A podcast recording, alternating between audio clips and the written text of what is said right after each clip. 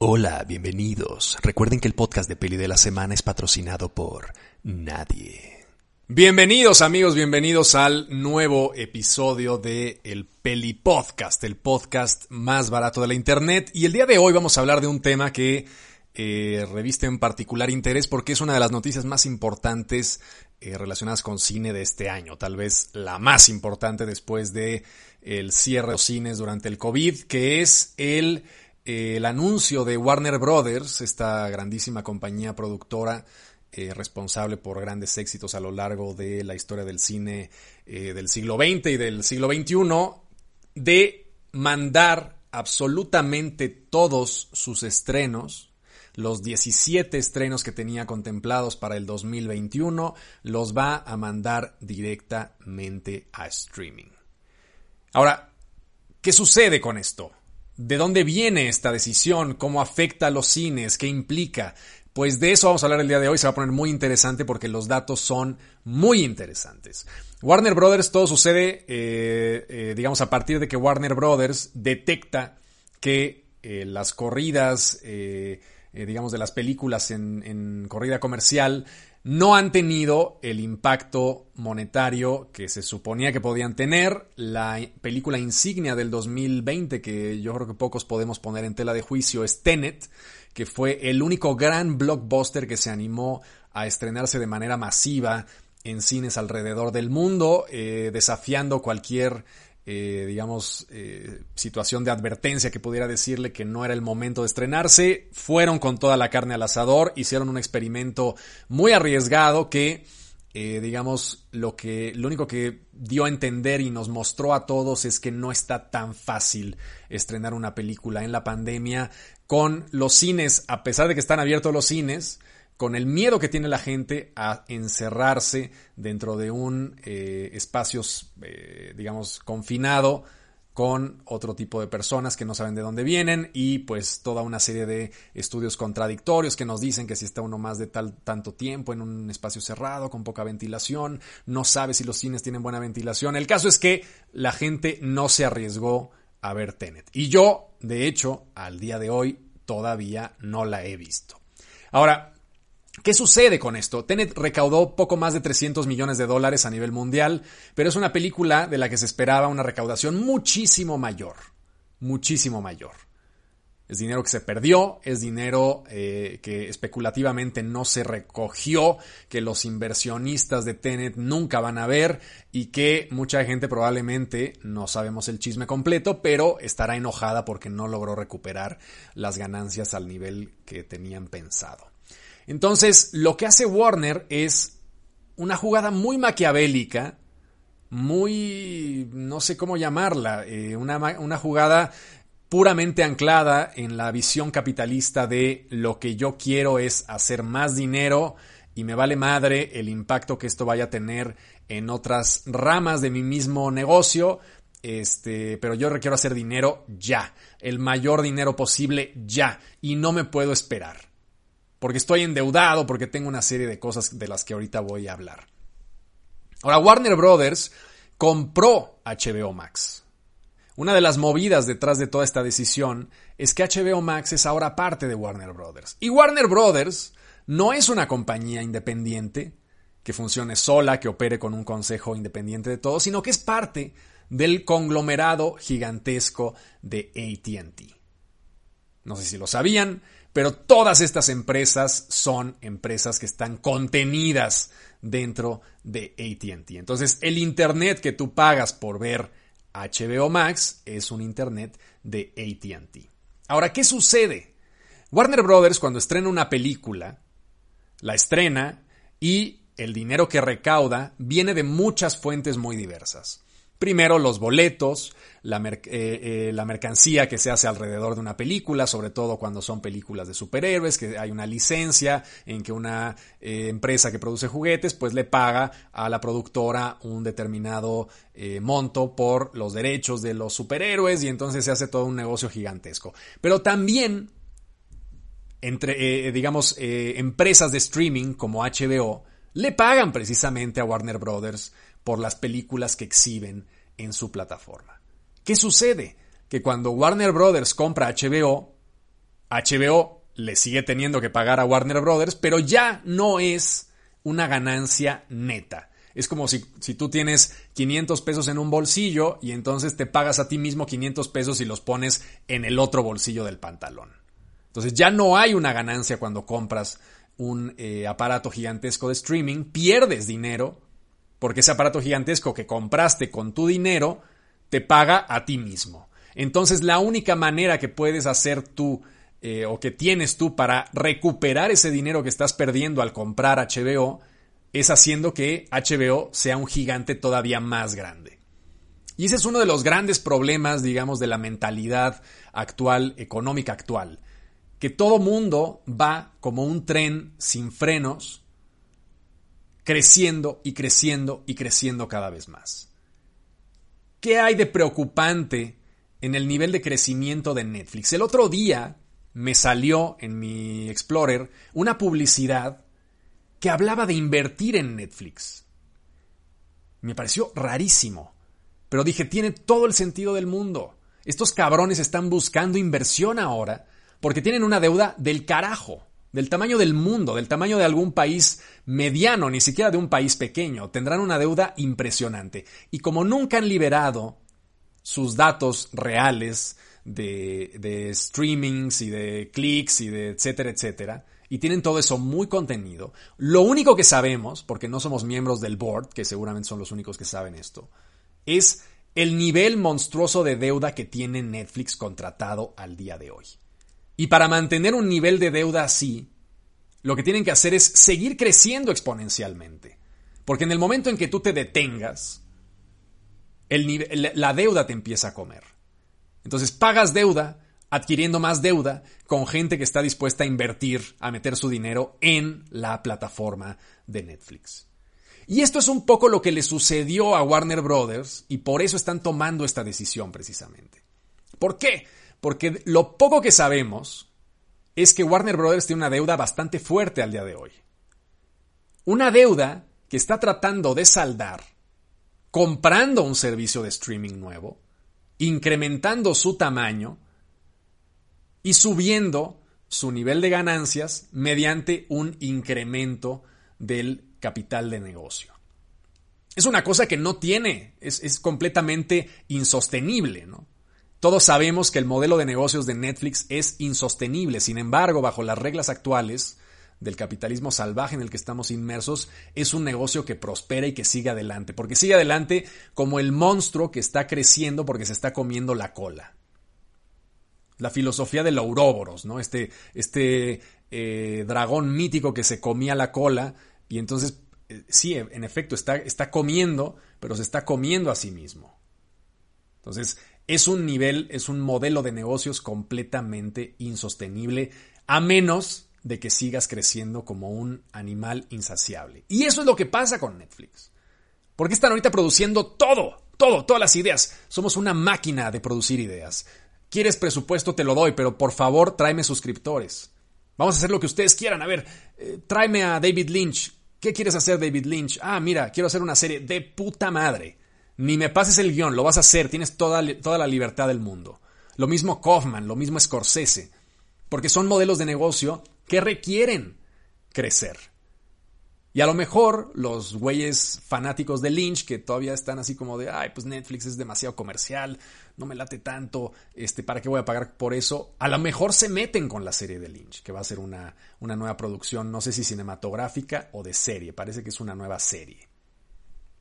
Y lo mismo sucedió con Warner Brothers. Porque lo que les digo es esto, Warner Brothers crece con HBO Max y entonces genera un capital adicional que le sirve para ir paleando sus deudas y generar confianza en los inversionistas y poder conseguir más capital. Ahora, ¿qué sucede? Que cuando compras HBO, pues HBO te paga, pero te cambias el dinero de bolsa.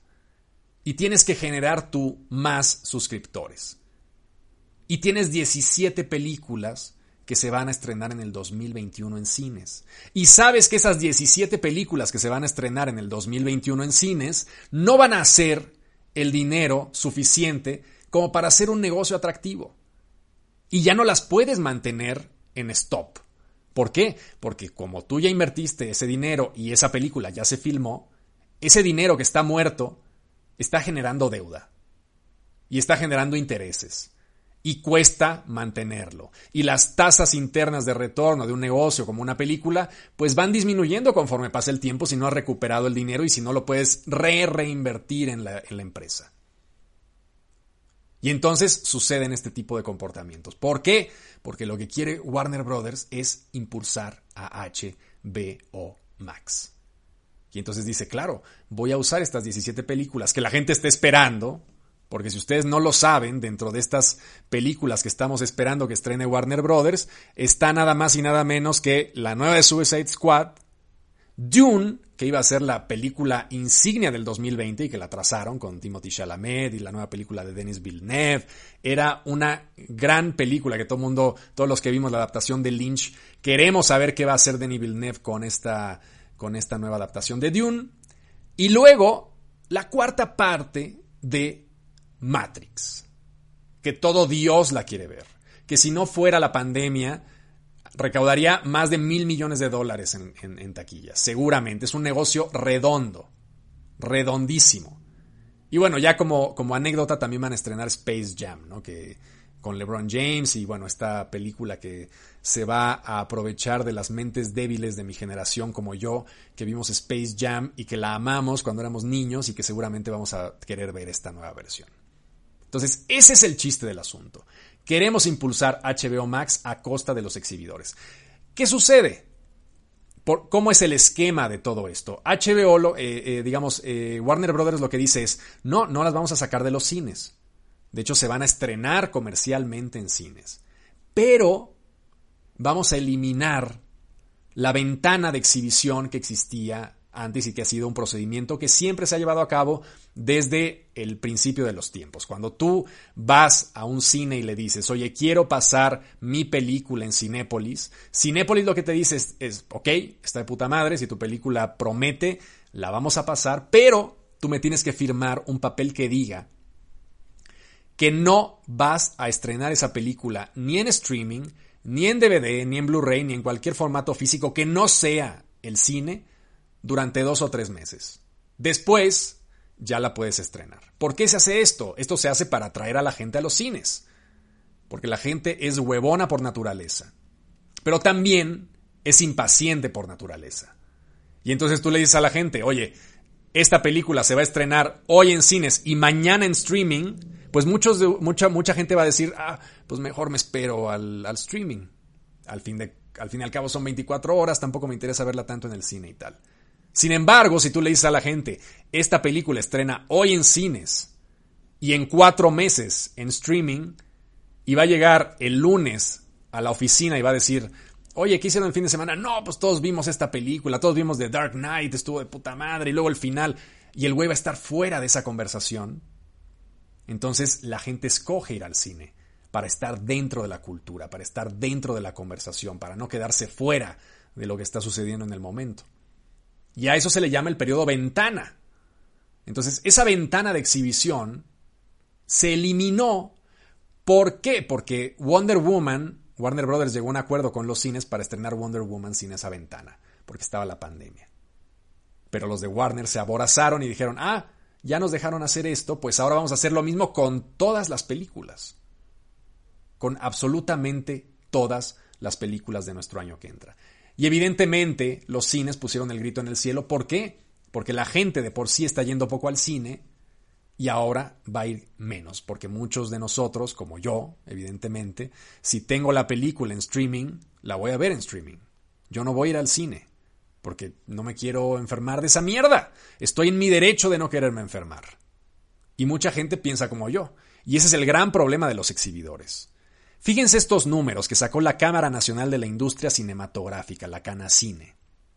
Del 25 de marzo al 15 de noviembre de este año, o sea, desde que empezó la pandemia hasta el día, hasta hace una semana, se vendieron en México 10.5 millones de boletos de cine.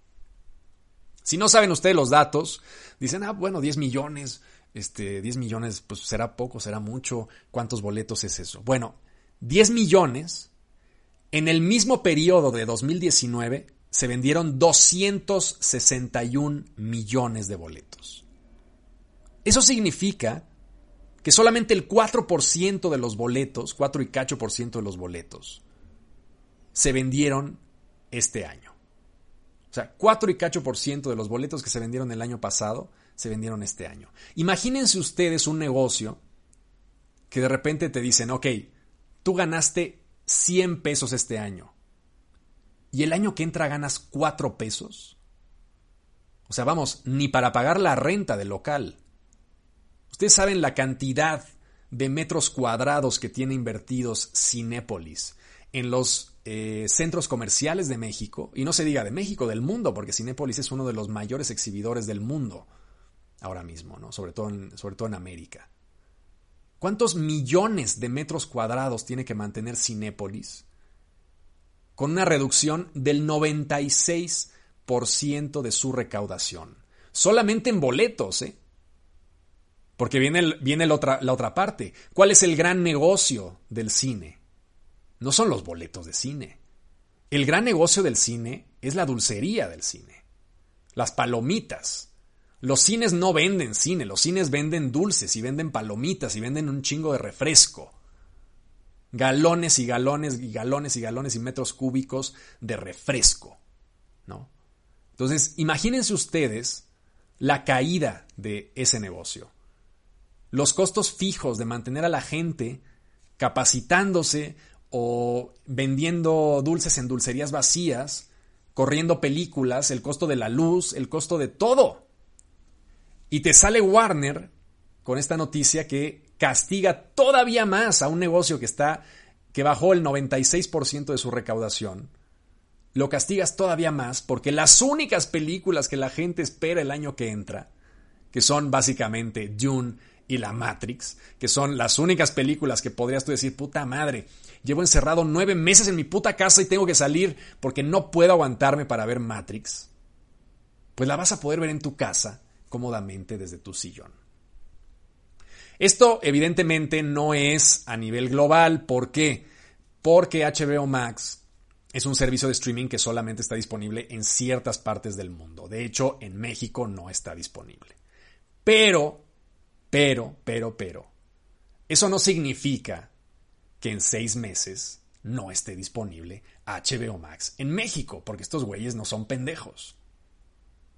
Y si de recaudar se, trata, pues hace unos meses no teníamos este, el, Disney Plus y ahora ya lo tenemos, por supuesto que lo tenemos. Porque el mercado mexicano es gigantesco. Entonces, los exhibidores mexicanos, los exhibidores a nivel mundial, tienen que estar muy preocupados del futuro del cine, porque, como puse en un meme de la peli de la semana el otro día, vamos a estar de 60 años, o de 70 o de 80, hablando con nuestros nietos y diciéndoles, puta, es que en mis épocas sí había un chingo de gente que iba al cine y veíamos la, la pantalla con un chingo de gente alrededor, imagínate eso, ¿no? en cosas que eran como estadios. ¿no? Ya de por sí en nuestra generación, o al menos la mía, fue la generación en que se eliminaron esos cines gigantescos que podemos ver, por ejemplo, en Roma. ¿no? Una de las grandes escenas de Roma, de, de Cuarón, es esta escena en la que Yalitza va al cine con su novio, este, que bueno, es un cine, es el teatro chino, creo, o el cine de las Américas, ya no me acuerdo cuál cine era, pero este es un cine gigantesco que yo ya no conocí cines tipo estadio que les cabían 2.000, 3.000 personas. Y ahora ya fuimos la siguiente generación de estos cines pequeños, cines contenidos, que a veces son cines en los que caben 30 personas, ¿no? mínimos, auténticas ratoneras. Y ahora esos cines están vacíos, porque la gente ya no quiere ir al cine, porque tiene el miedo de la pandemia. Pero cuando la pandemia termine, yo les apuesto que el rebote no va a ser inmediato. Y mucha gente que tenía el placer por ir al cine está redescubriendo que con lo que se ahorró de cine este año, a lo mejor se puede comprar el 80% del costo de una pantallota marca Diablo de 70 pulgadas para verla en su casa, solo, sin la necesidad de que esté un cabrón pidiendo tortellinis en el Cinemex VIP y chingando con el mesero que llega, oiga, ¿quiere algo? No, cabrón, quiero ver la puta película, por favor. Entonces, se van a eliminar eso quedándose en sus casas. Y sí, dices, no, pero es que la gente va a querer salir. Pues a lo mejor quiere salir a ver a sus amigos, pero el cine no me queda tan claro que se vaya a recuperar con la intensidad que debería para poder mantener la infraestructura que tienen invertida estas empresas. Evidentemente, tras el anuncio de HBO, las acciones de Cinemark, de todos estos eh, conglomerados gigantescos, cayeron. Cayeron de los, teatros AMC, que son también potentísimos en Estados Unidos y en el mundo, se vinieron para abajo. Con toda la razón del mundo. Ya no hay confianza en que esto vaya a volver a, eh, al cauce original. Y eso significa pérdidas de empleos, eso significa la extinción hasta cierto punto de, una, eh, de un modus vivendi, que era el, generar locales de, exhibición, que en efecto muchos de ellos son mafias y lo que ustedes quieran, pero el resultado de todos estos eh, meneos económicos va a dar pie a que tengan que reducirse y entonces la experiencia cinematográfica va a tener que reducirse. No vas a poder mantener una pantalla IMAX en una sala en la que caben 300 personas cuando no va nadie. No. Entonces vas a tener que reducir y van a tener que vender este, espacios, inmobiliario y todo. Y esta reducción social de la pandemia le va a pegar durísimo al cine. Y por ende, le va a pegar duro también al aspecto de la producción de cine. En fin, es un tema muy interesante, es un tema que debe tratarse, es un tema que debería abordarse casi de manera gubernamental. Evidentemente, la Secretaría de Cultura de México está parada de pestañas y a duras penas pueden existir porque seguramente no tienen ni, vamos, seguirán con máquinas de escribir del siglo este, XIX y a duras penas tienen para comprar los rollos de tinta, ¿no? Pero, pero es algo que tendría que tratarse, porque la crisis cinematográfica es una crisis de la cultura. Y lo que se viene con estas primeros, estos primeros indicios de lo que puede pasar, ya lo hizo Disney con Mulan. No le sorprenda que toda la, toda la cartera de películas de Disney el año que entra no van a salir en cines, van a salir en Disney Plus. Y guarden esta, esta grabación porque es un hecho. Es un hecho. En enero van a anunciar que toda la cartelera de Disney Plus va a incluir todos los estrenos de Disney durante ese año. Y nos movemos a la virtualidad y nos movemos al hecho de dejar de compartir al cine como una experiencia colectiva. Es un hecho. Así va a ser. En fin, es un tema de debate muy interesante. Espero que haya sido lo suficientemente claro para explicarles por qué esta jugada maquiavélica de Warner Brothers, cuáles son las implicaciones que sigue. Y pues nada, este, tenemos que seguir sobreviviendo a esto. Eh, hay que tratar un poco de... Yo la verdad es que no sé ni cómo apoyar al cine. Apoyen pienso yo que lo único que podemos hacer este, como ciudadanos es apoyar, tal vez no a, las grandes empresas, este, que bueno, colapsan como, como la ballena blanca y, luego no dejan nada detrás. Pero eh, apoyar a los cines que son icónicos y que son muy, muy este, digamos, contenidos, que son de una, dos salas, cines pequeños, cineclubs, eh, el cine Tonalá, por ejemplo, que es un cine con el que yo me llevo muy bien. Eh, pedir comida a domicilio, eh, del restaurante del Tonalá, no sé si se animan ustedes hay alguna proyección, está funcionando ahora mismo. Entonces, este, creo que esa es la única parte que podemos hacer para que el cine como espacio, como experiencia colectiva, no termine de morir con estas estocadas tan cabronas que le están metiendo en estos días. En fin, les mando un abrazo fuerte y nos vemos la próxima semana en otro episodio del Peli Podcast de Peli de la Semana, que saldrá rigurosamente todos los domingos. Se los recuerdo. Este, si les gusta el podcast, si les parece interesante, si les parece eh, que vale la pena lo que yo digo, pues recomiéndenlo, escúchenlo y nos vemos la próxima semana. Les mando un abrazo a todos. Hasta luego. Este fue el podcast de Peli de la Semana, el podcast más barato de la Internet. Y recuerda, el podcast de peli de la semana es patrocinado por nadie.